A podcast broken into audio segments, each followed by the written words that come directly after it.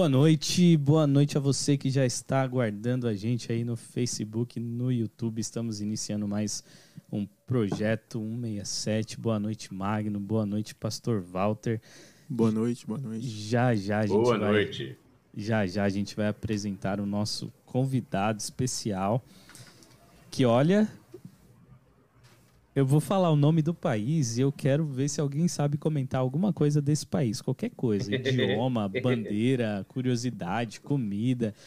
O, o, o nosso entrevistado, ele esteve, atualmente ele tá, foi para o Brasil renovar o visto, está voltando na terça-feira, mas do país chamado Kirguistão. Kirguistão. Qual que é a capital do Kirguistão? É, ou a capital.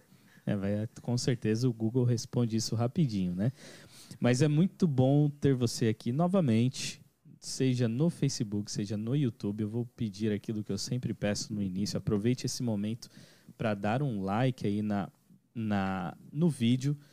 É, isso não só no Facebook, mas também no YouTube. Isso ajuda ao vídeo ser entregue a mais pessoas. Então, quando você dá um like, os seus amigos também é, os seus amigos também visualizam isso que você está assistindo. Agora, se você compartilhar, é melhor ainda. É exatamente isso que eu estou fazendo aqui nesse momento. Você tem um botão compartilhar aí embaixo do vídeo para você mandar, mostrar na sua timeline para que os seus amigos possam ver. Ou se você estiver no YouTube também, você pode copiar o link, você pode mandar para os seus amigos aí no WhatsApp. Assim, a, a gente vai ter aí outras pessoas assistindo, porque hoje está super interessante. Só o país por si só já é algo interessante. Se você tem alguma pergunta, você pode colocar nos comentários que nós vamos tirar esse momento durante a nossa conversa para fazer perguntas. Você que tem curiosidade sobre o Kirguistão.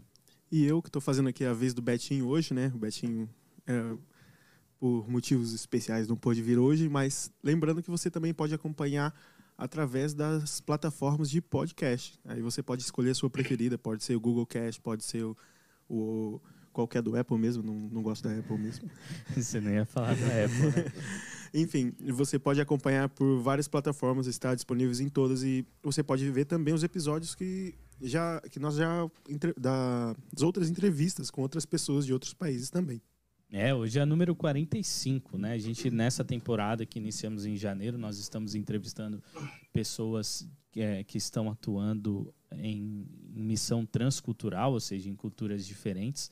E nós já temos aí desde janeiro, não sei quantos, mas você pode retornar aí e assistir as outras entrevistas que estão muito boas. Teve gente é, que passou na China, Mongólia, Guiné-Bissau. Países que não pode falar, É, Líbano, países que não pode falar, exatamente. mas foi falado.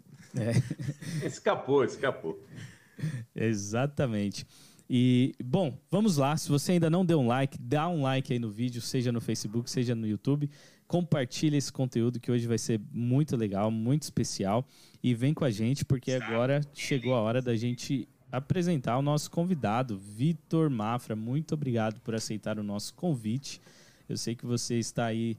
é, na verdade, deixa eu te perguntar, você já arrumou as malas ou ainda não? Mais ou menos. É mais ou menos. Vitor, muito obrigado por se disponibilizar para bater um papo aí com a gente. O Vitor está indo de volta na terça-feira por Kirguistão. Terça-feira. Eu que agradeço o convite, espero que seja uma bênção para todos nós. Que legal. Ô, Vitor, deixa, deixa eu fazer a, a- a primeira pergunta, assim, a, a mais básica de tudo. É, da onde surgiu o Kirguistão? Como que você foi parar lá no Kirguistão? Até então, o, o Kirguistão ele não foi a primeira opção, ele surgiu. Foi como, foi como Deus dizendo, cara, é para cá. Senhor, aonde é isso? Só confia e vai. Mais ou menos assim. Até então, a, a ideia primária era ir para o Líbano. Só que por algumas razões não foi possível. E depois que não foi possível ir para esse projeto no Líbano, bem naquele momento surgiu a oportunidade de ir para o Kirguistão. Aí era uma vaga de inglês, eu tinha os requisitos necessários e eu acabei me candidatando. E, cara, foi muito rápido, tudo fluiu de uma forma assim incrível e acabou dando certo. Só que eu não conhecia esse país até então. Eu só vi Kirguistão, eu só vi que tinha os requisitos necessários e eu pesquisei que era um lugar numa região complicada para a igreja, para o cristianismo até então. eu acabei aceitando e indo. E foi uma coisa incrível. Está sendo. Eu, eu acho interessante quando é, quase todo mundo que a gente pergunta como surgiu a ideia, o pessoal fala assim: ah, eu tinha a ideia de ir para a África e foi parar no Oriente Médio. Você tinha a ideia de ir para a Síria e foi parar no Kirguistão. Né? é interessante é interessante a gente ver que não é a sua vontade, mas é a vontade de Deus, né? É ele que fala assim: "Não, eu tenho uma missão para você". Né? É isso daí. E eu queria eu gostaria que você falasse um pouco sobre isso, talvez uh, qual é o, essa parte de você negar a você mesmo essa essa vontade talvez você tinha ir para a Síria e, e de repente falar assim: "OK, vou para o Kirguistão". E qual, como isso confronta suas ideias, né? O seu, o seu querer, a sua vontade. Sim, ó, tranquilo. É, é, então... Será que, Vitor, eu posso só colocar só mais um temperinho aí na pergunta do Mag? Claro, com certeza. É, se você pudesse também dar um, background para a gente, por exemplo, você estava com que plano, sei lá, estava na faculdade ou fazendo algum curso, trabalhando, e aí surgiu daí para frente aí a pergunta do Mag. Perfeito, tranquilo, vamos lá. Tudo surgiu num Campori da União Sul Brasileira. Esse Campori foi em 2018, no final de 2018. E o pastor Elton, não sei se vocês conhecem ele, o pastor Elton Kuhn, atualmente ele é o presidente, nosso presidente ali da parte dos voluntários, ele fez uma pregação, falou sobre a experiência dele na Mongólia e tudo mais, e foi algo assim incrível. Só que teve um pastor, não consigo lembrar quem foi, que falou uma frase que marcou, marcou a minha vida ali até hoje, não esqueço mais ela, que é mais ou menos assim, que nós não devemos nos preocupar em falhar, mas sim em sermos bem-sucedidos naquilo que não tem importância. E pá, quando ele falou aquilo ali, isso aí entrou no coração. Eu comecei a fazer uma análise da minha vida sobre o que eu estava fazendo e em que eu estava dedicando mais tempo.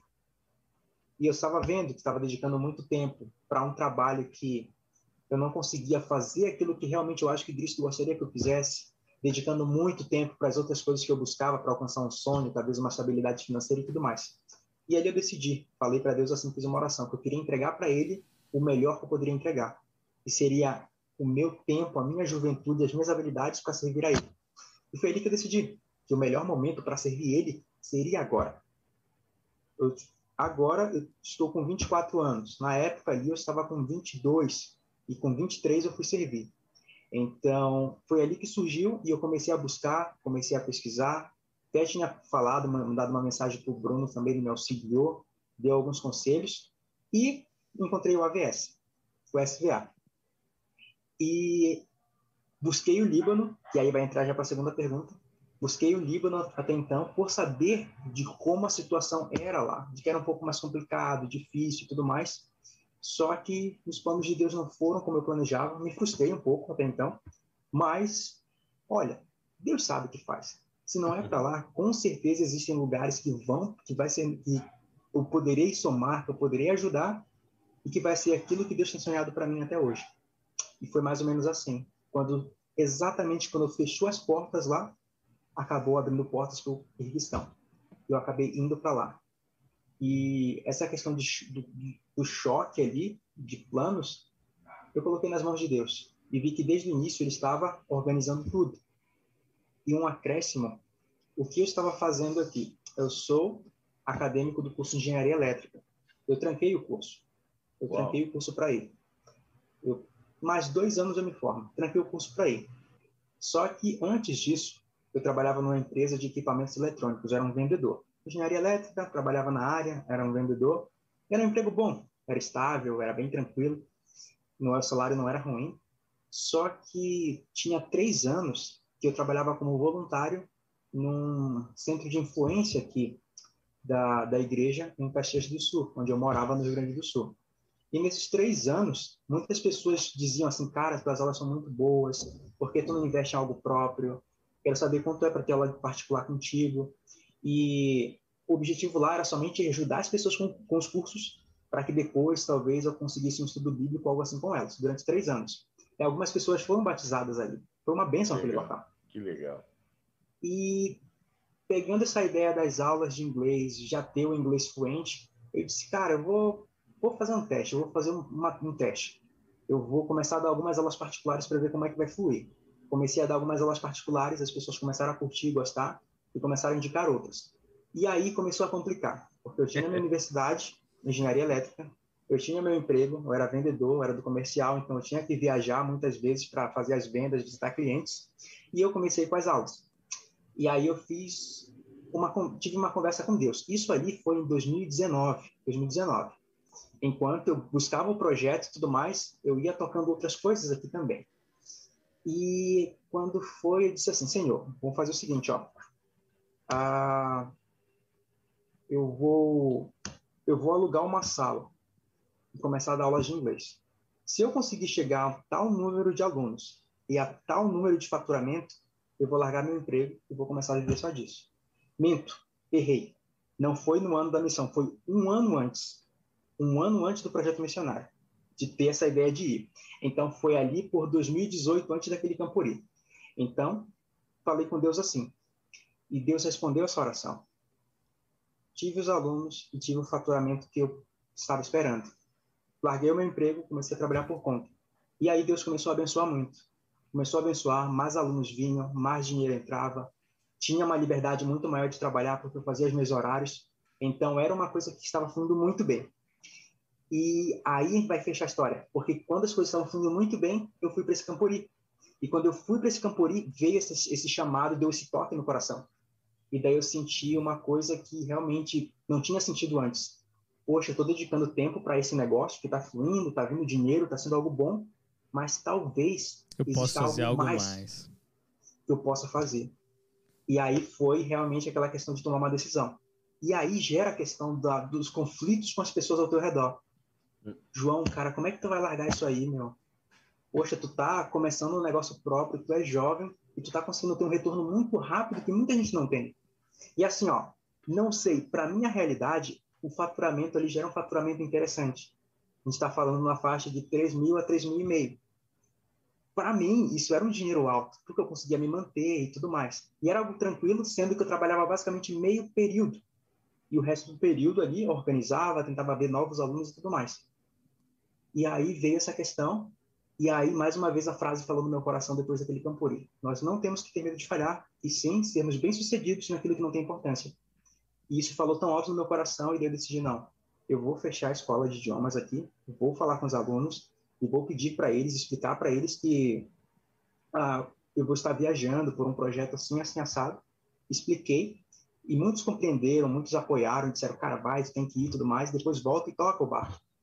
Então, esse foi um ponto de decisão que foi complicado, porque trancar a faculdade, muitas pessoas, minha família, muita gente, cara, tu vai trancar a tua faculdade e tal, mais dois anos tu se forma, outros, cara, tu vai fechar a escola de idiomas que tu tá abrindo, cara, em uma questão de tempo tu já vai estar cheio da grana aí, tu não faz isso.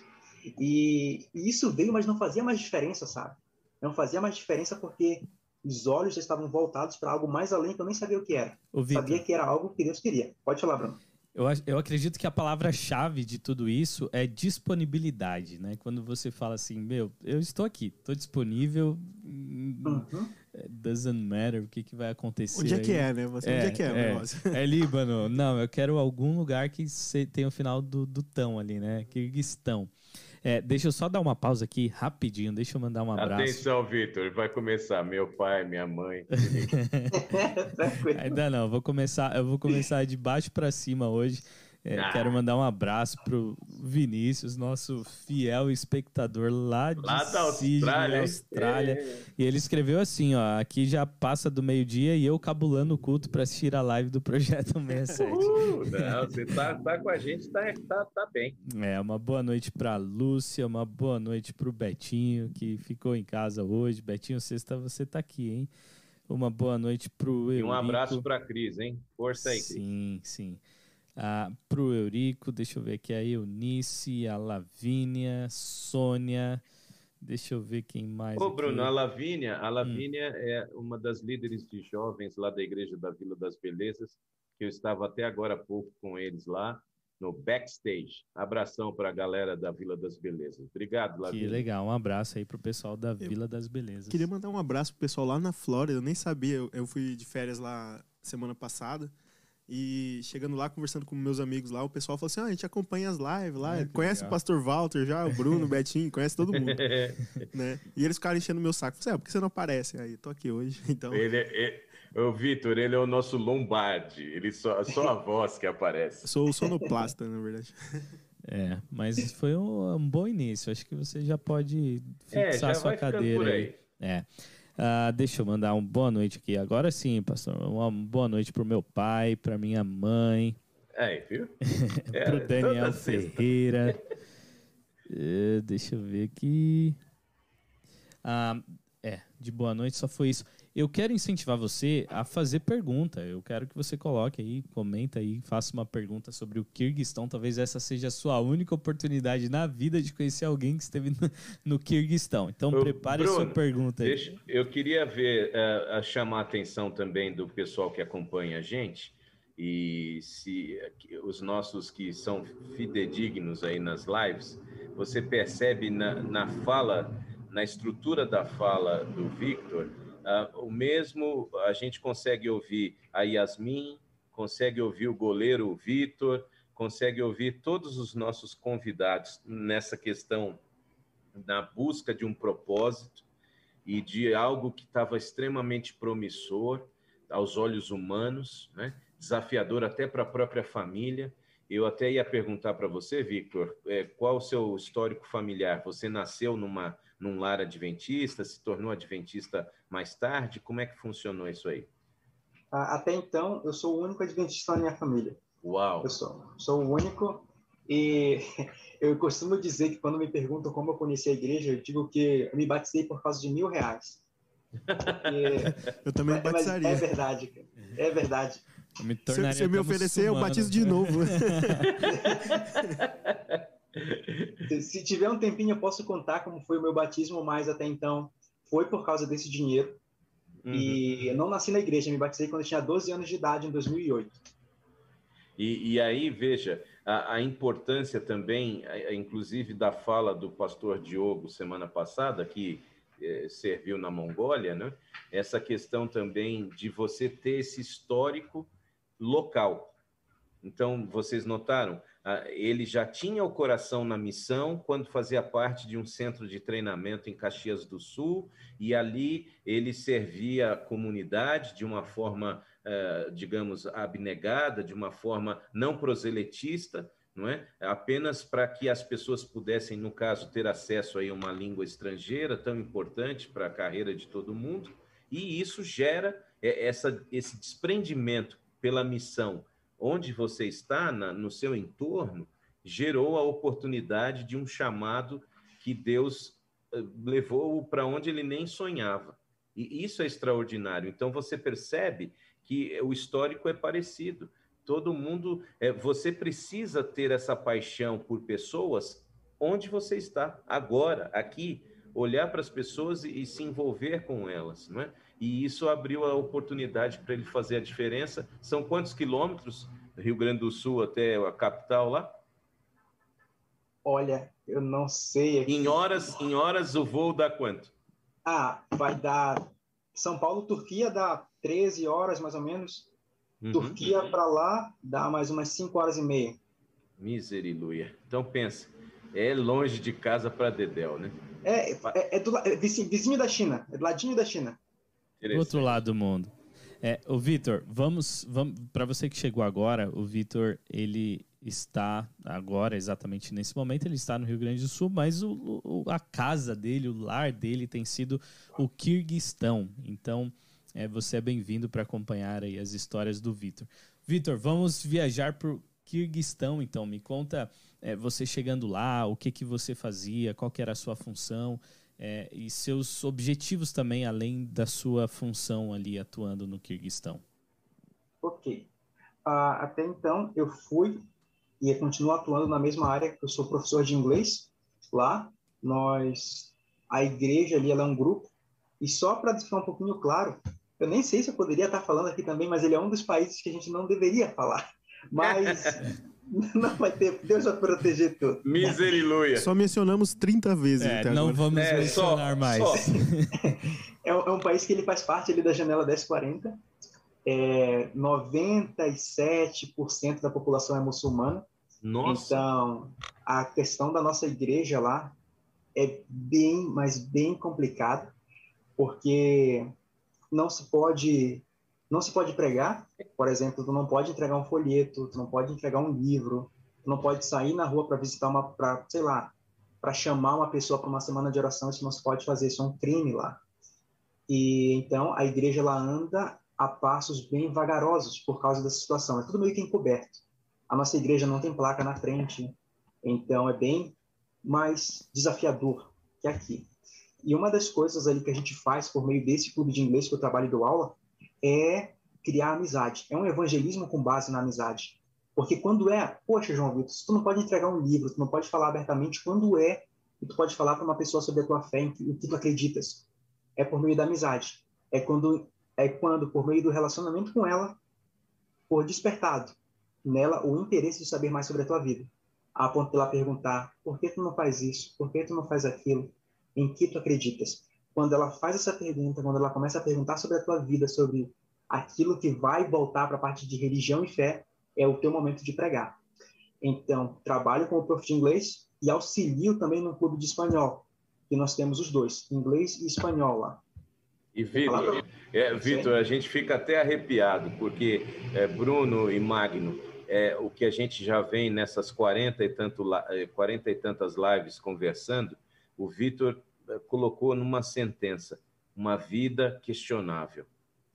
É, esse é o desafio da, do cristão equilibrado, é ter uma vida questionável, do ponto de vista que as pessoas, espera aí, você tem sangue na veia como eu, tem sofrimento como eu tenho, tal. O que, que é isso que te faz diferente?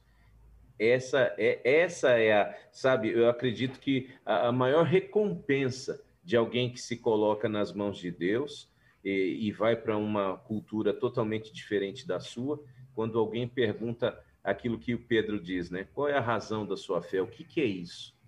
E aí você pode realmente dizer que é Jesus. Né?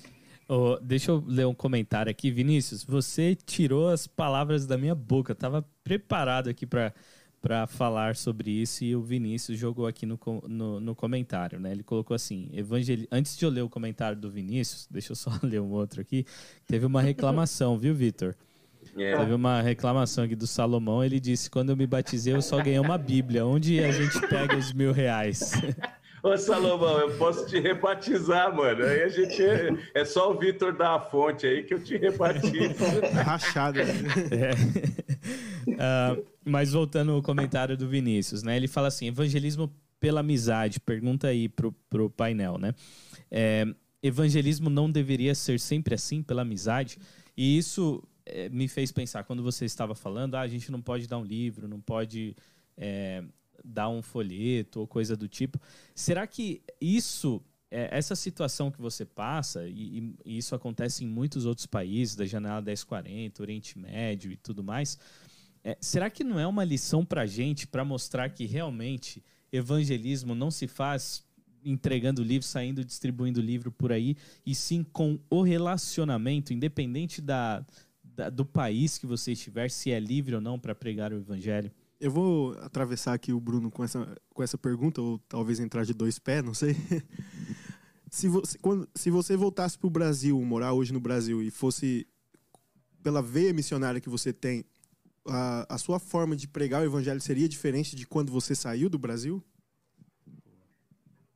Olha, é uma pergunta bem interessante, mas seria diferente na forma de, de visualizar e entender agora, olhando agora para o que eu ia fazer aqui com outros olhos, com, uma, com um olhar, digamos assim, mais de gratidão e um senso de liberdade maior, de saber que, por exemplo, eu poderia fazer muito mais aqui, só que eu não faço.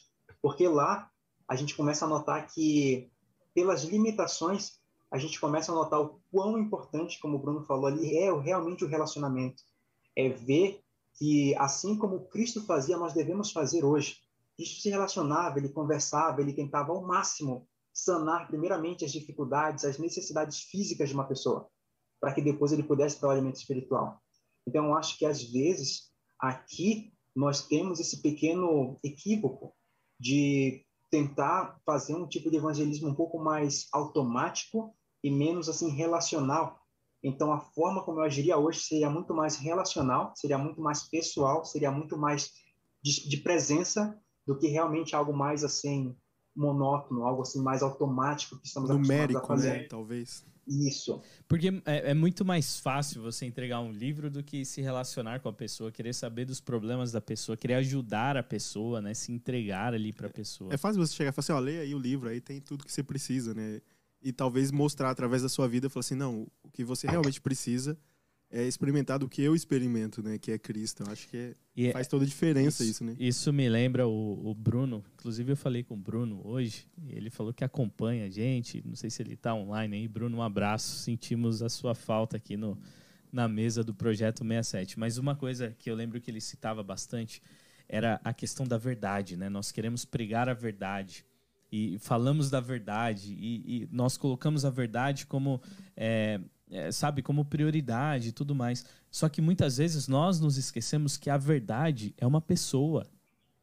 Então, muitas vezes o fato de entregarmos um livro, ah, aqui tem a verdade, você precisa conhecer isso.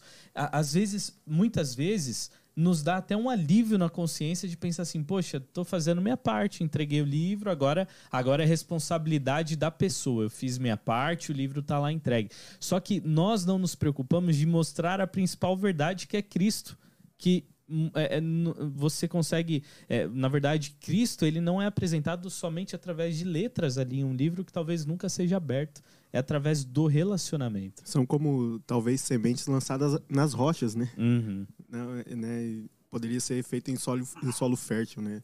De maneira mais efetiva.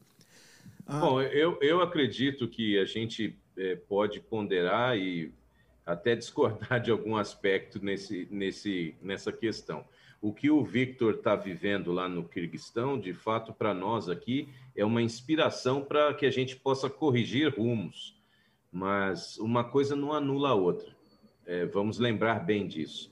É, a página impressa tem a sua, o seu valor, tem a, o seu objetivo, e quando chegar essa perseguição que está lá, chegar aqui nos nossos países ocidentais e as igrejas realmente forem fechadas e, as institu e a igreja como instituição desaparecer, esse livro que estava esquecido ali na estante ele vai ser lembrado e ele vai falar com a pessoa.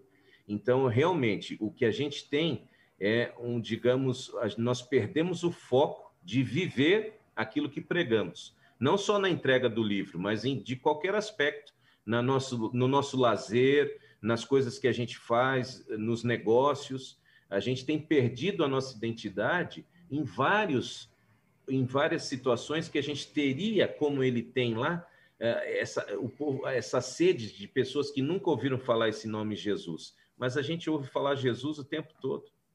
É, o problema. Então, que... A gente tem que corrigir o nosso foco. Essa é a questão, não é? O... Mas é, a, cada coisa tem o seu lugar, com certeza. O problema é que muitas vezes nós nos preocupamos muito mais com aquilo que, que não está escrito do que com aquilo que está escrito. Então, onde nós deveríamos colocar muito mais força e energia em relacionamento, em vivência, em amar, nós colocamos em segundo plano e muitas vezes colocamos como prioridade, como o, o Vitor mesmo citou, é, ou não sei se foi o Magno, de se tornar algo mecânico, algo numérico, onde você faz aquilo ali só para um alívio na consciência, como se você já tivesse feito muita coisa. Ou quando faz, né? Porque às vezes nem o é. algo numérico a gente tem feito. Exatamente. Ô, Vitor, a, Fala um pouquinho sobre o país que você está, agora não pode falar mais o nome. O, o...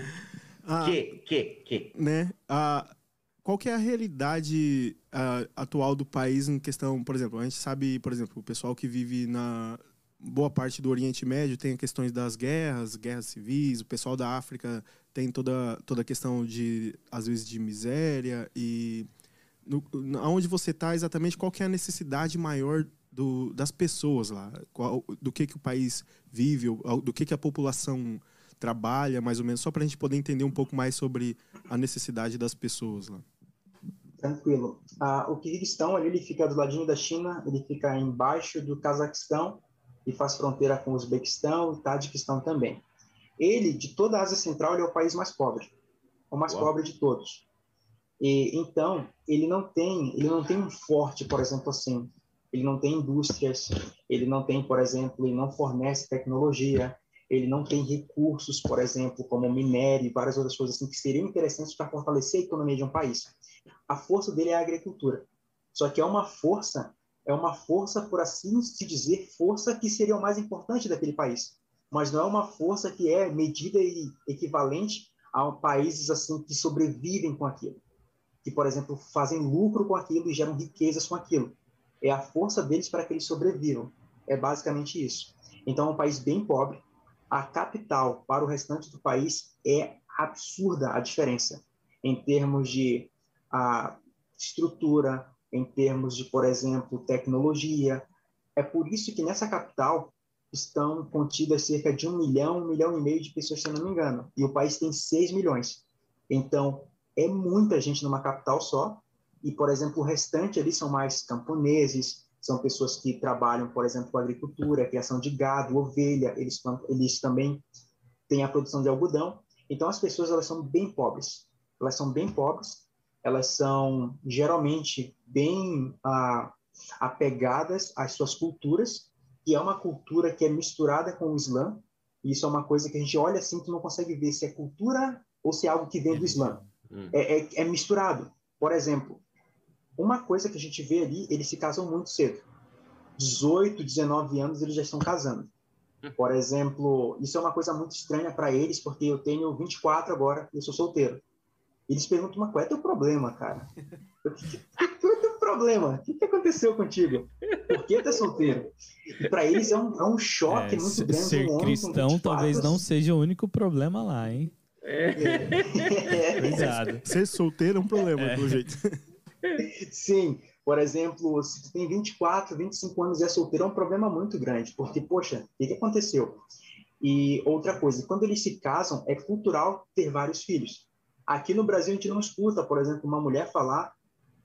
Geralmente elas falam que ah, eu quero ter um filho, no máximo dois. Geralmente o casal fala isso. E lá é comum uma mulher falar: eu quero ter cinco filhos, eu quero ter sete filhos. Uau, e isso uau. é uma coisa que eu nunca tinha visto na minha vida. Eu nunca tinha visto tanta criança junta num lugar só. É e, a, e me diz uma coisa, a Bíblia já está traduzida para a língua local, sem ser o russo? Sim, já está. Eles já têm a Bíblia em kirguiz lá.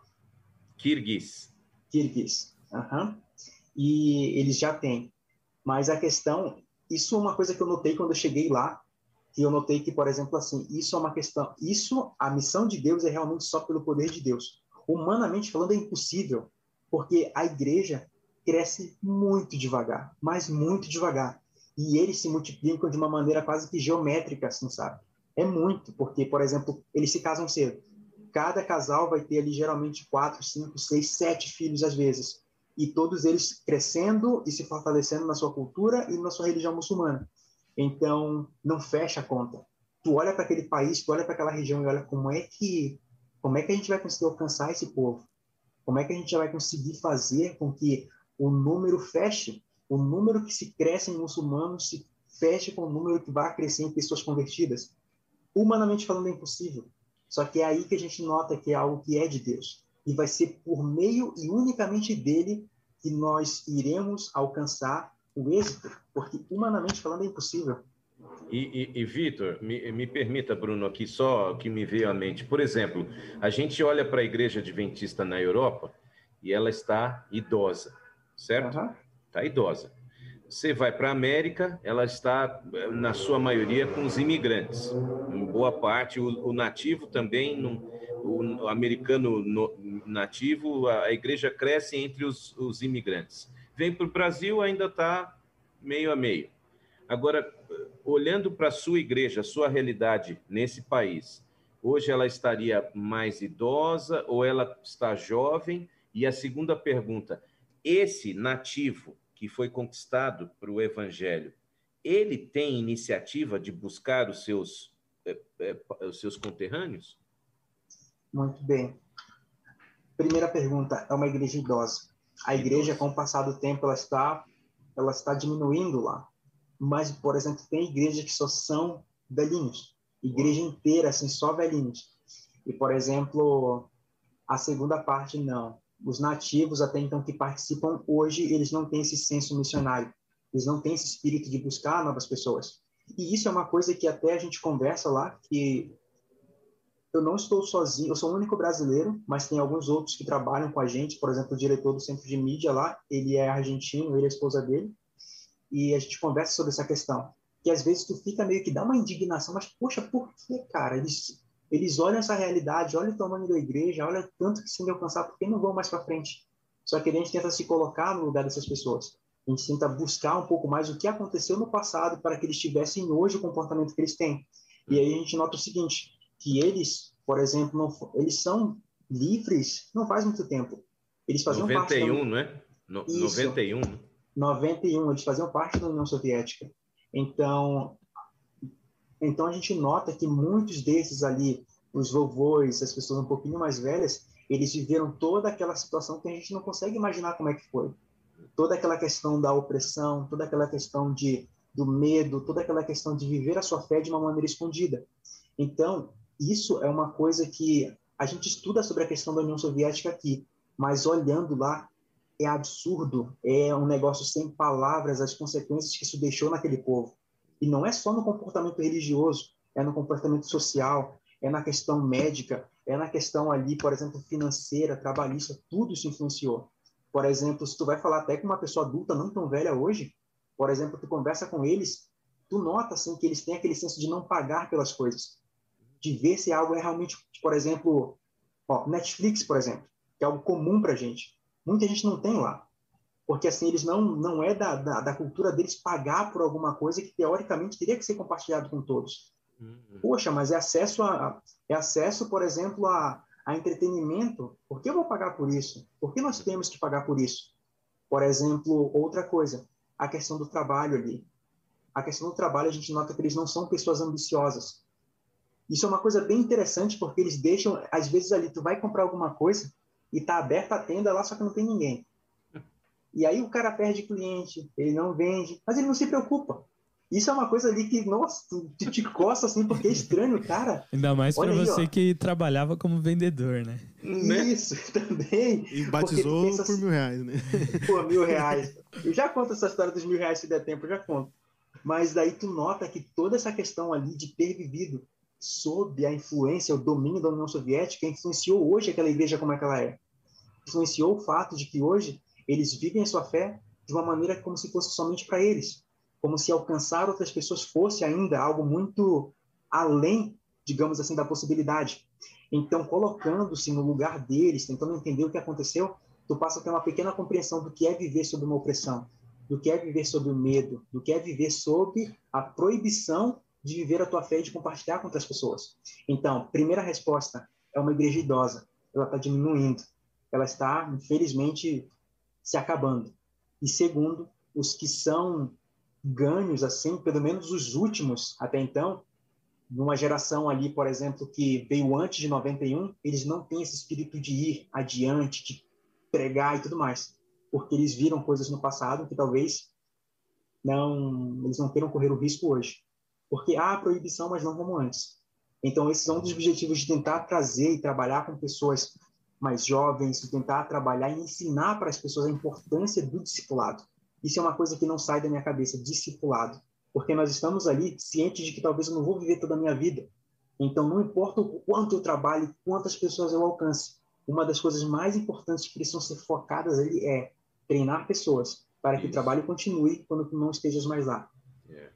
Legal. E Vitor, o, o, contato que você tem hoje, eu imagino que são com pessoas, é, eu imagino que é com pessoas jovens, né? É, Sim. Tem, eu imagino que tenham mais interesse em aprender inglês e tudo mais.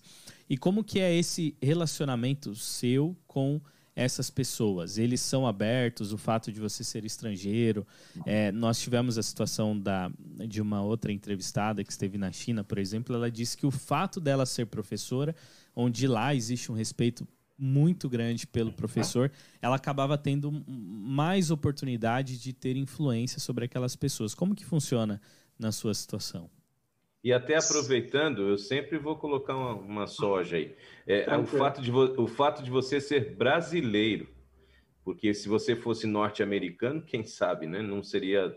Então, se isso também ajuda. Sim, perfeito. A, a questão de ser um professor, de lidar com eles ali, eles têm essa questão do respeito e também a gente começaria pelo fato de ser estrangeiro. O estrangeiro, para eles, já chama muita atenção. Para muitos, para diversos, assim, talvez até a grande maioria, eu sou o primeiro brasileiro que eles conhecem na vida. O primeiro, assim.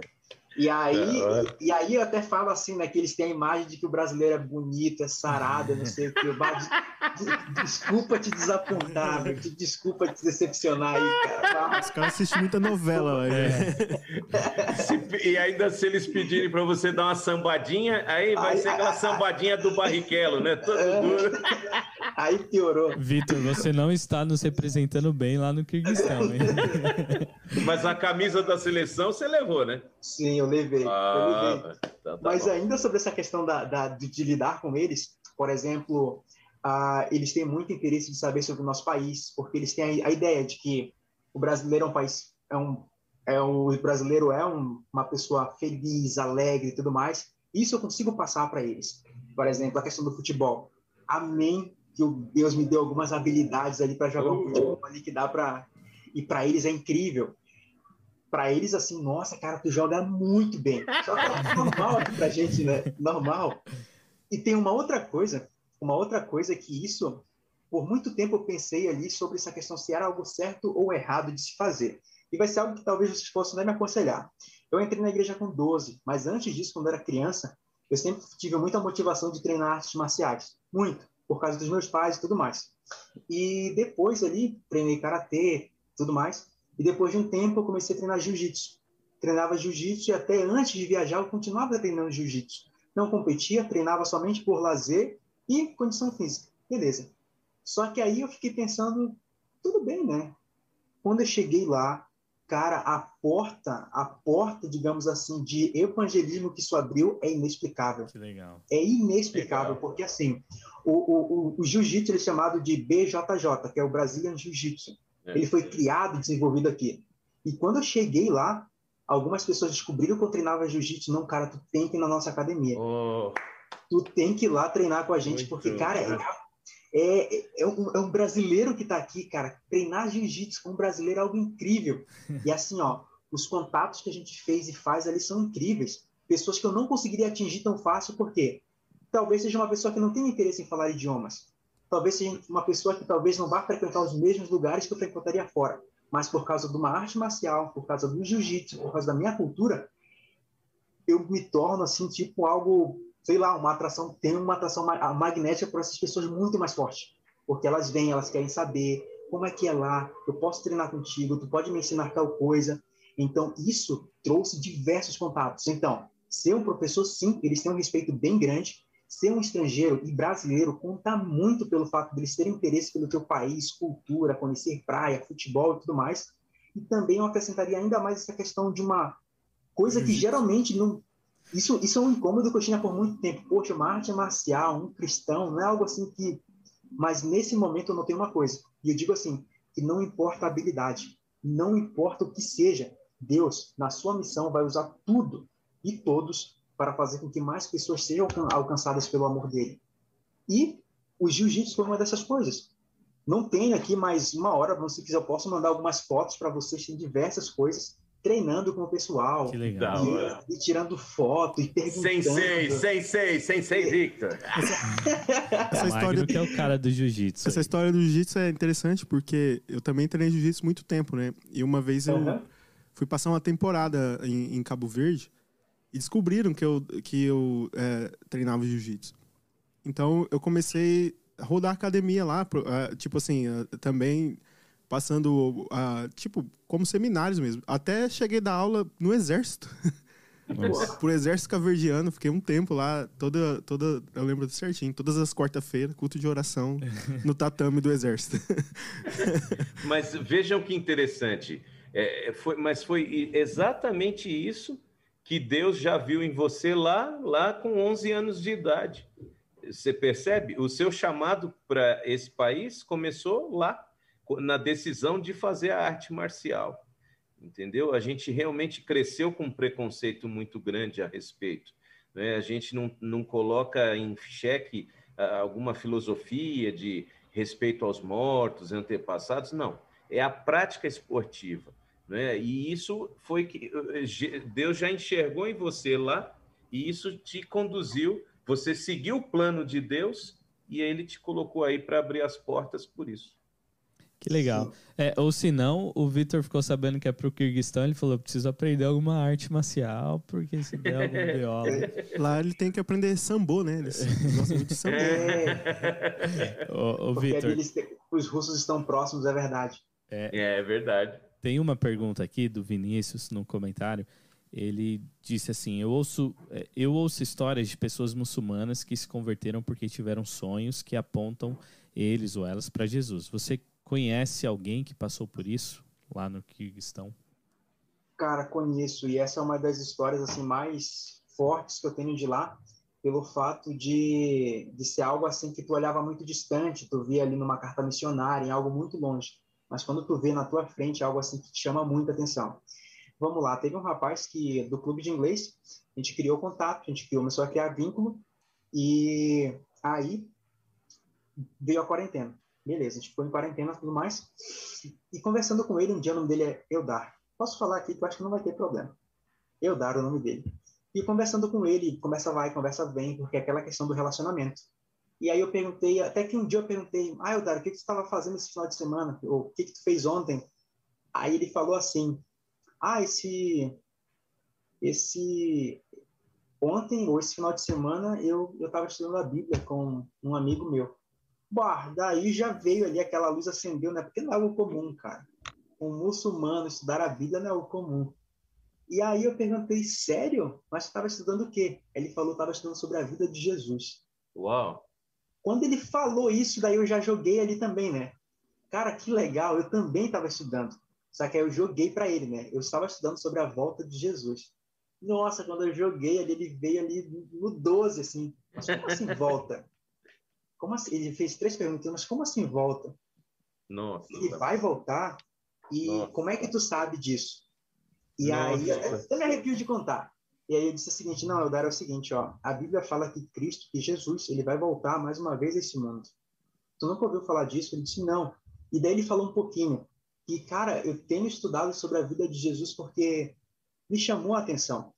Me chamou a atenção pelo fato de que aqui, como tu sabe, a gente não vê ele da maneira como os- o pessoal do outro lado do mundo eles falam, é lá do Ocidente veem.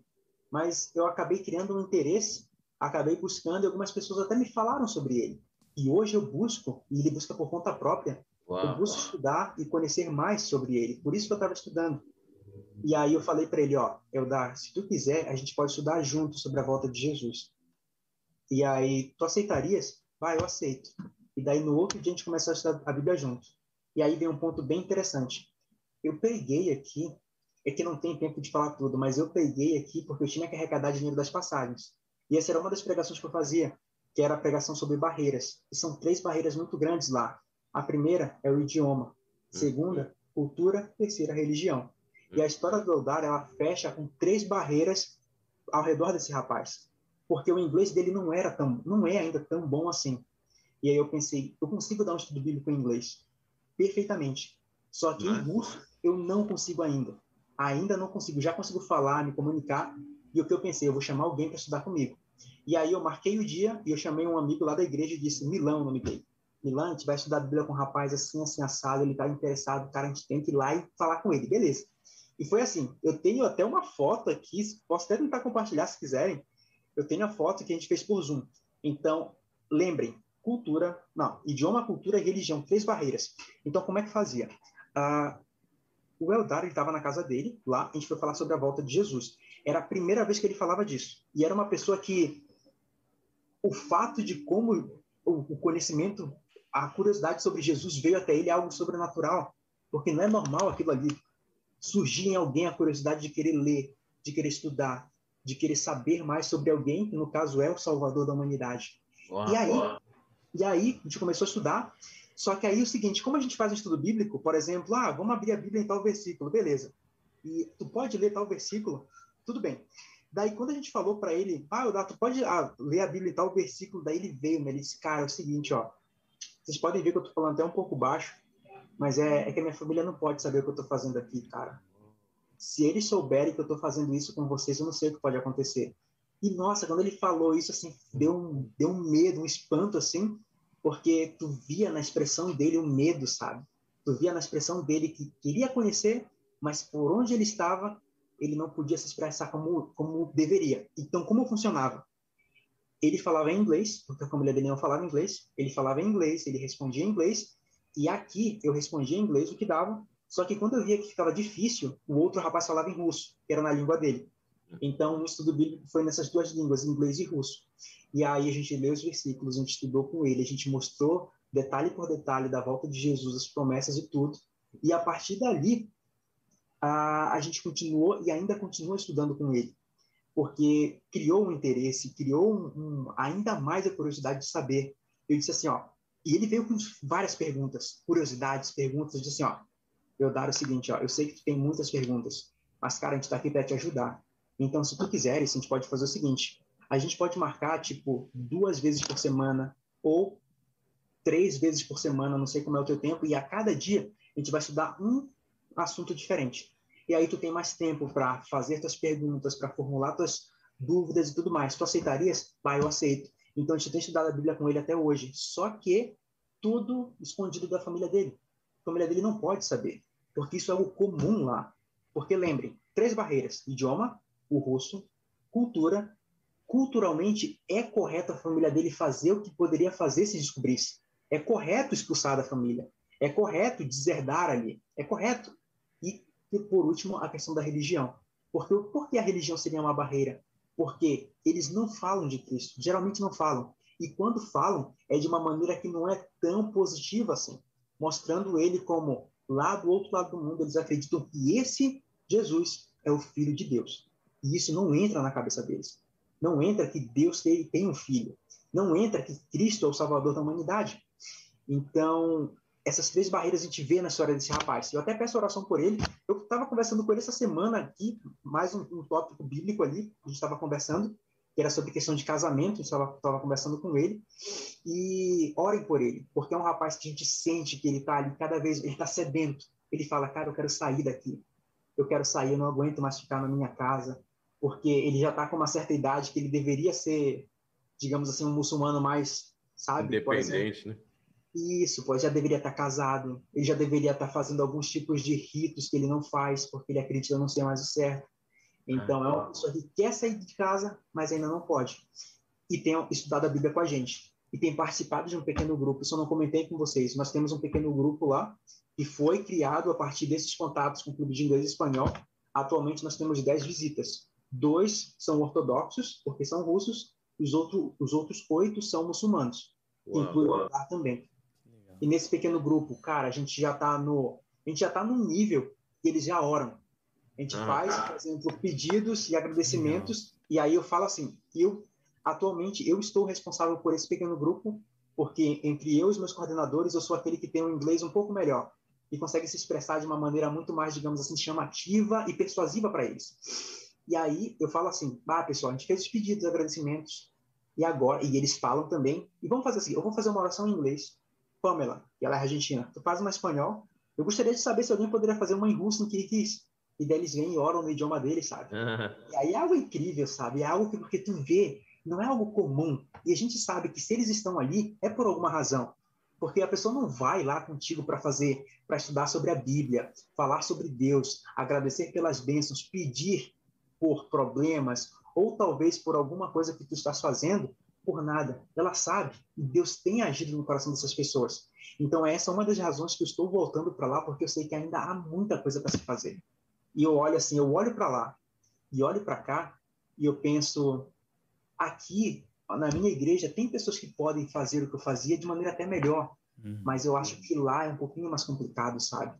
Questão do idioma, questão de se desprender das coisas, tem muita coisa que não tem tempo de falar, mas, por exemplo, eu tive que vender meu carro. Por exemplo, eu tinha um apartamento ali que era alugado, eu entreguei, entreguei tudo para ir, sabe? E olhando hoje, pelo pouquinho que a gente já consegue ver com os pequenos grupos, com o Eldar, com outras pessoas que estão surgindo ali desses, desse trabalho, o quanto Deus tem bênçãos ainda maiores para a gente. Essas bênçãos não são materiais, Porque eu acho que quando tu vê uma situação assim de uma pessoa chegando próximo de Cristo, não tem alegria maior. E todo o sacrifício que tu fez no passado, tu olha para frente, tu olha para aquilo e vê, cara, isso aqui é demais. Então eu quero ao máximo possível com a minha vida fazer com mais e mais pessoas possam conhecer mais sobre Cristo, sabe? É, Vitor, obrigado Legal. mais uma vez, viu? Porque, cara, olha só, é, pegando a linha do que a gente estava conversando agora há pouco, né, sobre só distribuir livros. É, isso que você falou eh, também é, é, retoma o significado. PG. Aqui no Brasil, PG é uma reunião de crentes. Não tem pessoa que não seja não adventista. Quando a gente fala em pequeno grupo, e na América também, a, a maioria deles só tem adventista. E o PG, o, a, o, sabe, a, a, raiz, o PG raiz e não Nutella, é, é justamente ter essas pessoas que, você viu, aprendendo a orar. Oh, que, que, emoção! Como que se fala Jesus em, em Kirguiz? É Jesus ah, também? Isus, Isus. Isus. Olha, já pensou isso. você ouvir isso pela primeira vez? Alguém fazendo essa e falando esse nome, esse nome poderoso? pela primeira vez, cara, não tem preço. Não tem preço. Realmente não tem preço. Cara, muito bom, Vitor, muito bom. E, e, é o que a gente sempre fala, né? A gente olha para essas histórias e fala, meu, muitas vezes a gente não tem a barreira do idioma, não tem a barreira da cultura, não tem a barreira da religião e ainda Mas assim... nós temos nós. É, a, nós a somos maior a barreira. A própria barreira. Né? Exato. É. Vitor, muito legal, cara. É, não sei se você gostaria, a gente já está passando aí de uma hora, ou está dando uma hora agora. Não sei se você talvez teria alguma outra história que você gostaria de compartilhar com a gente, que você acha que seria relevante. E, e, e aproveitando, Vitor, por favor, eu tenho pedido para os outros companheiros na, nas outras lives, façam um apelo para os jovens brasileiros que nos ouvem, nos assistem que às vezes estão aqui vivendo uma vida totalmente sem propósito, indo para a igreja, nem indo, enfim, não, não sabe, eh, ainda mais nessa pandemia, só, eh, eh, sabe, vivendo isolados. Por favor, apele para que essas pessoas se coloquem nas mãos de Deus, como você se colocou, e a gente vai terminar essa obra mais rápido. Claro. Então, uma outra história, tem diversas histórias, mas, por exemplo, não sei. A história do batismo acho que não vai ter tempo de contar que é a dos mil reais. Quem sabe no outro dia eu conto. Ô, é, Victor, quando, me quando surgiu uma mil dúvida. dólares, aí, aí você é. Me surgiu uma dúvida. Você não está oferecendo mil reais para esse povo do PG, não, né? Não, não ah, tô. Tá. tô mais tranquilo agora. Não tô. Mas, por exemplo, assim, ó, uma, uma outra história que eu vi que eu comento ali que Deus ali realmente ele ele ele atuou muito foi a questão de, de que quando tinha uma semana lá, uma, exatamente uma semana, o meu dedo aqui, o indicador esquerdo, cara, ele começou a doer ali, né? Começou a doer, e daí depois ele começou a inchar, do nada, assim. Começou a inchar, inchar, e daí eu fiquei, não, isso vai curar sozinho, né? Não mostrei para coordenador ninguém. Andava com a mão fechada. Até que Bali não, cara, ele tava quase o triplo do tamanho, trinchado assim, e que não sarava. Daí eu mostrei para coordenadora esse cara, tem que ir no médico urgente, uma semana. E ó, uma semana ali, ó, o russo não tinha, hoje já conseguiu entender muito, lá não conseguia entender nada. E tá, cheguei, foi uma, uma, uma amiga comigo e ela foi lá, a gente foi no médico. Só que aí eles já me falaram, cara, a gente vai te mandar para um hospital particular, porque aqui, para vocês terem ideia, na nossa igreja é 17 pessoas mais ou menos, o nosso grupo lá, 17 outras pessoas a igreja. Só que dessa igreja, cerca de seis, sete, seis, cinco, seis pessoas ali tem os pais surdos. Hum. Só que, poxa, 17, um grupo de 17, seis terem é os pais surdos é, é muito, é absurdo. E daí a gente foi descobrir o porquê. Porque o método de a saúde deles, eles tinham um tipo de remédio ou tratamento que era meio que para curar tudo e qualquer coisa. Dor de cabeça, febre e tudo mais. Só que então, muitas pessoas ali, elas iam, por exemplo, com uma dor de cabeça, elas iam com uma febre, elas iam com uma dor de barriga, faziam tratamento, tomavam remédio e perdiam a audição. Muitas pessoas perderam e ficaram surdas assim, muitas, diversas assim.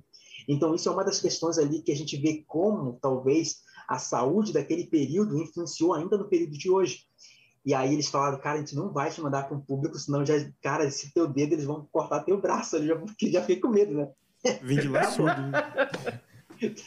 aí fomos para um, um, um hospital particular, porque tinha a questão do seguro, e a, essa menina foi comigo. E como funcionava? Eu falava em inglês para ela, ela falava em russo para o médico. O médico falava em russo para ela, ela falava em inglês para mim. E assim era a nossa comunicação. Hum. E a gente foi lá, cara, ele olhou o dedo, ele já mandou deitar na cama ali, porque ele disse que ia ter que cortar. Só que o, ah. o cortar ali era a cirurgia, né? Mas ele falou cut. Cara, quando ele falou cut, ele meu Deus. Não. É. Deixa eu colocar meu jiu-jitsu em prática aqui. tá louco. E aí tá, deitei lá, tiveram que fazer anestesia, fizeram tudo. E daí ele abriu, tirou tudo que tinha que tirar lá, de uma inflamação, não sei o que foi. E durante uma semana eu tive que ir lá para fazer o curativo. Fazer curativo e tudo. Só que aí toda a questão da comunicação era complicada. Era complicada porque eu não falava, então tinha ter alguém para traduzir para o inglês para mim. E eu vi ali, naquela, naquele momento eu fiz um contato bem interessante. E foi de uma, uma recepcionista que ela, ela falava cinco idiomas. Ela falava Opa. cinco e estava aprendendo a falar espanhol agora. E ela fazia a tradução ali para mim. E foi uma pessoa ali que me auxiliou e foi uma, de uma maneira muito, digamos, receptiva mesmo, muito carinhosa. E até hoje eu mantenho contato com ela. E foi uma pessoa que eu vi que Deus enviou ali, além da minha amiga, para fazer toda a tradução, para que cuidasse, para que traduzisse, para que realmente soubesse que Deus estava no controle. Porque com ela eu não sentia aquele medo de estar perdido, de não entender o idioma. Ela traduzia para o inglês, para mim eu entendia. Então isso foi na primeira semana que já foi um choque muito grande. Poxa, ter que ir para o médico, ter toda essa questão ali de fazer uma mini cirurgia no dedo, de colocar anestesia, de cortar, de fazer tudo, fazer curativo. E eu vi que ainda ali Deus ele mandou pessoas especiais para cuidar, para te confortar, para te mostrar que, cara, ei, ainda que tu esteja do outro lado do mundo, eu tô aqui contigo. Eu vou colocar pessoas na tua vida ali que vão realmente te auxiliar e te mostrar que tu não estás sozinho. Amém. E isso foi algo assim incrível. E para a última parte ali, para a gente finalizar, que foi a pergunta da questão dos jovens, uma coisa que eu preguei, eu preguei em diversas igrejas aqui em Caxias, não, aqui do sul do Brasil, Porto Alegre e tudo mais, quando estava arrecadando os valores para voltar e já arrecadei. Amém. Amém. Ah, eu falava assim para os jovens, e muitos jovens pensam assim, pá, cara, tu vai parar um ano da tua vida para servir? Alguns falam perder, alguns falam tu vai ensinar.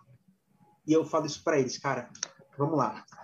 Isso é uma coisa que a gente precisa, a gente precisa, isso, eu digo isso como se fosse uma, isso quando uma pessoa fala parar, perder um ano da vida, cara, isso é uma falta de respeito muito grande com Deus. Uhum. Porque é o seguinte, quando tu diz assim, poxa, eu vou perder um ano da minha vida para servir, desculpa, mas é uma falta de respeito muito grande com Deus, porque é como se tu fosse dedicar a tua vida ali para a parte espiritual, mas ao mesmo tempo é como se Deus fosse esquecer das outras áreas da tua vida, ele jamais vai fazer isso. Quando Deus tem um plano, ele é perfeito, ele vai contemplar a tua parte espiritual, vai, mas vai contemplar a social, emocional, profissional, ele vai completar num todo, porque Deus ele é perfeito. E o que eu noto para os jovens e falo para os jovens que estão assistindo hoje é para que não tenham medo.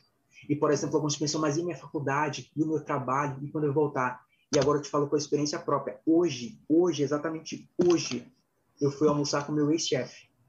Ele está sempre ali, em dezembro, ele mandou uma mensagem para mim, João, uh, daquela primeira empresa que eu era vendedor. João, tu, tu vai voltar, como é que tu tá? Então, eu tô bem, Thales, e tal, não sei o quê. Ah, quando tu voltar, eu quero conversar contigo e tudo. E conversando com ele ali, a questão é que ele, cara, João, eu, quero, eu gostaria que tu voltasse, sabe? Só que eu falei para ele que eu tô lá e vou voltar para mais um ano. Mas a questão é que meio, por meio desse projeto missionário, eu posso dizer que eu desenvolvi dois novos idiomas. Eu falava inglês, só que todos os meus colegas são latinos. Três argentinos, um equatoriano e uma mexicana. Então eu só falo espanhol com eles. E antes era um portunhol, uma, portunhol, mas hoje é espanhol mesmo. Porque eu até já dei aulas de espanhol no nosso clube de espanhol lá. Deus me abençoou de uma maneira incrível por isso.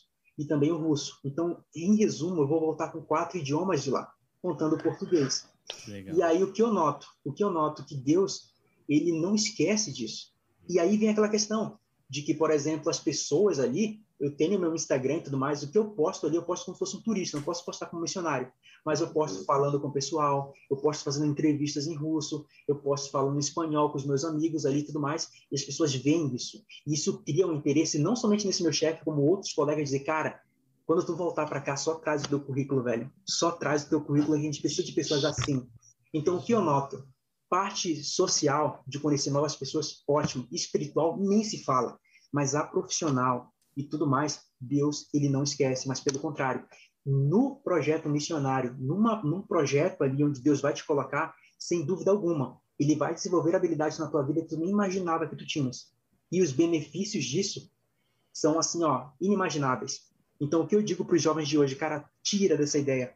Ah, vou perder um ano da minha vida. Não, tu vai ganhar e muito em espiritualidade, em habilidades profissionais, sociais, comunicativas e tudo mais.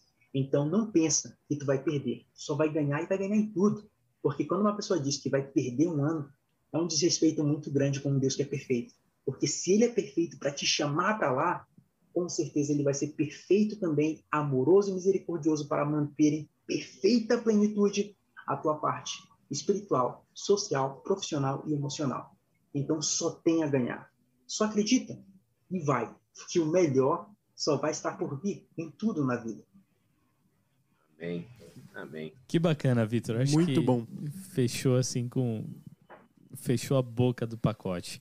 É, e como eu, e eu volto à palavra-chave lá do começo, disponibilidade. Eu, se eu pudesse resumir todo o nosso bate-papo e a sua história, é disponibilidade, de deixar tudo isso de lado e reconhecer qual é realmente o propósito que Deus colocou para você, qual é realmente a vontade de Deus para sua vida. É, eu gostaria de apenas desejar uma boa noite para outras pessoas que entraram aqui, para Lúcia, para Nancy, Deixa eu ver aqui mais alguém. Para Sônia. Torres. Para Fernanda. Cali. Cali. Uhum. Ah. Ô, ô Vitor, enquanto ele dá uma boa noite, só um, uma, uma questão. Tem algum desafio gastronômico que você teve que enfrentar? Tipo assim, ah, mas teve que enfrentar? Até que não. É? Por mais que eles é, per é pergunta de gordo, tá? Porque gordo eu vou ter que perguntar. Tranquilo, eu gosto de comer um pouquinho. Estou aqui há um mês e meio, ganhei 13 quilos já. Oh, é, saudade, saudade. Nossa, é, saudade. Mas a única coisa estranha que eles comem pra gente lá, eles comem cavalo. Hum. É muito eles estranho. comem cavalo. É bem estranho, tá? É bem estranho mesmo. E, o, e, leite, e leite de égua igual na Mongólia também, não? Tomam também. Eles é. tomam também. Fermentado, né? Isso, salgado ali, eles tomam aquilo ali. Para eles é uma delícia aquilo ali. Que delícia, Valeu. hein? Boa sorte. Mas uma coisa que é boa para adventista é que ali é, eles não comem porco. Então, ah. se tu vai comprar alguma coisa ali, é bem tranquilo, sabe? Que não tem porco. Porque é parte da, da cultura e religião deles, por serem muçulmanos. Então, isso é tranquilo. Mas em questão gastronômica, é uma comida boa. É um pouco mais gordurosa, mas é boa. É bem boa. Uau! Mas o cavalo não comia ainda. Eu acho, né? Mas eu acho que não comia. eu, eu nunca acho. se sabe, nunca se sabe. Aquele churrasquinho ali. Ô, Bruno, ele vai orar em russo para nós hoje? Eu espero que sim. Deixa eu, só, deixa eu só ler mais um, um outro comentário sim? aqui da Joyce, que ela pediu oração por ela. Ah, segundo ela, ela disse que está fora da igreja, não consegue ter vontade de voltar. É, é, mas já voltou, Joyce. Você está aqui com a gente, nós somos é. a sua família. O milagre já está acontecendo, Joyce. Senão você não estaria aqui agora, viu? Deus já está respondendo a sua oração e você já está voltando para casa agora, em nome de Jesus, porque você está com a gente aqui. Amém. O milagre já está acontecendo. Amém. Amém. Amém. E eu gostaria de acrescentar um outro pedido de oração também por um amigo que já está na UTI, já tem um pouco mais de três semanas por causa do Covid. O nome dele é André, conhecido de alguns aqui da igreja. É 90% do pulmão já tomado aí pelo. Aí na pelo América vírus. ou aqui? No Brasil. Ele esteve no aqui Brasil. com a gente, mas atualmente ele está no Brasil. E para piorar um pouquinho mais, ele teve uma infecção hospitalar no pulmão também. Então, tá uma situação bem, bem complicada. O nome dele é André. Vitor, você pode orar para a gente? Não sei se você quer fazer uma oração em, em meio russo meio, e depois completar com a oração em português. Não, pode ser, pode ser, tranquilo. O cara, olha, eu acho que dá para fazer até nas quatro, se for possível. Ali. Opa! Aí sim, hein? Vamos lá. Qual, então, se, tá. qual seria a sequência? Vai ser qual, tá. então? Ah, eu vou começar em russo. Daí eu vou passar para o inglês, depois o espanhol e depois eu finalizo em português. Tá bom. Top. Vai da difícil para o mais fácil. Vamos lá. Ok, vamos lá. Então tá, давайте помолимся. Дорогие Господи, спасибо вам большое за это говорить. Это был очень, очень благословение для всех человек здесь. И сейчас мы хочу ты благослови все человек в Кыргызстане, Бразилия и все мир. So, God, because we know we have problems, we have wars in Kyrgyzstan, Brazil, USA, you know. But now we would like to ask your blessings, your power to make us tools in your hands that we may reach all these people independently of the situation. They may, they may be able to, eh, to listen to your voice and give their lives into your hands. Pues, Señor, así sabemos que hay mucho por hacer, hay mucho. Y es algo muy claro en nuestras mentes que necesitamos cada vez más estar cercanos de ti. Necesitamos de tu poder, necesitamos de tu mano con nosotros. Pues, hablando como humanos, mirando con nuestros ojos, es imposible, es imposible lograr lo que tenemos que lograr. Pero estamos, tenemos confiança em ti, em tu poder, para saber que independente da situação, independente do contexto, das barreiras, contigo seremos mais que vencedores. Esteja, Senhor, com todas as pessoas que estão ouvindo aqui. Esteja com aqueles que talvez estão pensando em ir ou não. Que a resposta deles para ti seja um sim, pois o Senhor tem o melhor para a vida de cada uma das pessoas. Por favor, Senhor, abençoe.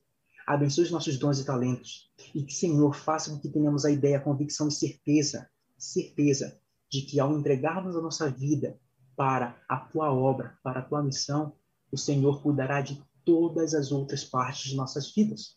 Que entendamos isso. Que entendamos que a tua volta não é somente uma esperança, mas uma necessidade para esse mundo. Necessitamos que tu volte e queremos ao máximo, por meio de nossos talentos, dons e habilidades, fazer com que a tua volta seja o mais breve possível. Esteja conosco, esteja com todas as pessoas aqui. Se há alguém nos escutando, nos vendo, que talvez está um pouquinho afastada, que talvez está um pouquinho, não sei, desanimada na fé, toca no coração dessa pessoa e mostra para ela que o Senhor a ama. Mostra para ela que o Senhor tem um plano para essas pessoas, pois o Senhor a chamou, a abençoou para que ela seja uma bênção na vida de outras pessoas também. Esteja conosco, Senhor. Esteja com os projetos, esteja com as pessoas, missionários, voluntários. Esteja com esse projeto aqui que tem como objetivo propagar a mensagem e cada vez mais esse espírito missionário para as pessoas. Esteja com esses projetos também, com os pastores, com todo, com o Bruno, com os outros, com os demais, para que tudo que venha a ser feito aqui seja somente para a honra e glória do teu nome. Em nome de Jesus, amém. Amém. Vitor, meu amigo. Ô, mano, eu sou teu fã, cara. É fera, bicho. Cara, É primeiro, é primeiro mano. parabéns pelo trabalho e muito obrigado pela sua disponibilidade aí de bater esse papo com a gente. Foi muito legal mesmo conhecer um pouquinho mais da sua história.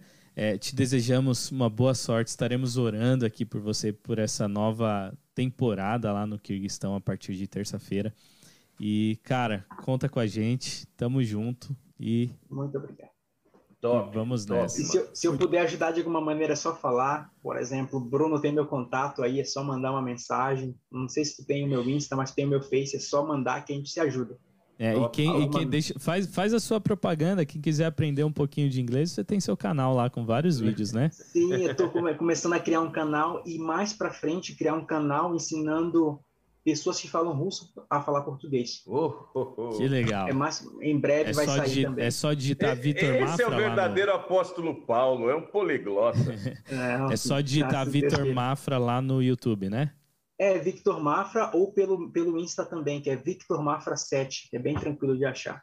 Legal. Fechou. Cara, muito obrigado mesmo. Muito bom mesmo. Muito legal. É, E Eu, como que fala tchau em russo?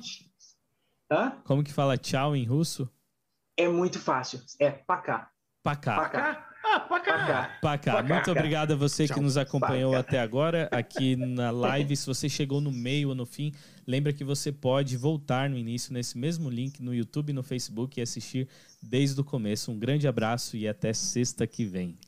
Tchau. Paca! Tchau, tchau. Pra cá.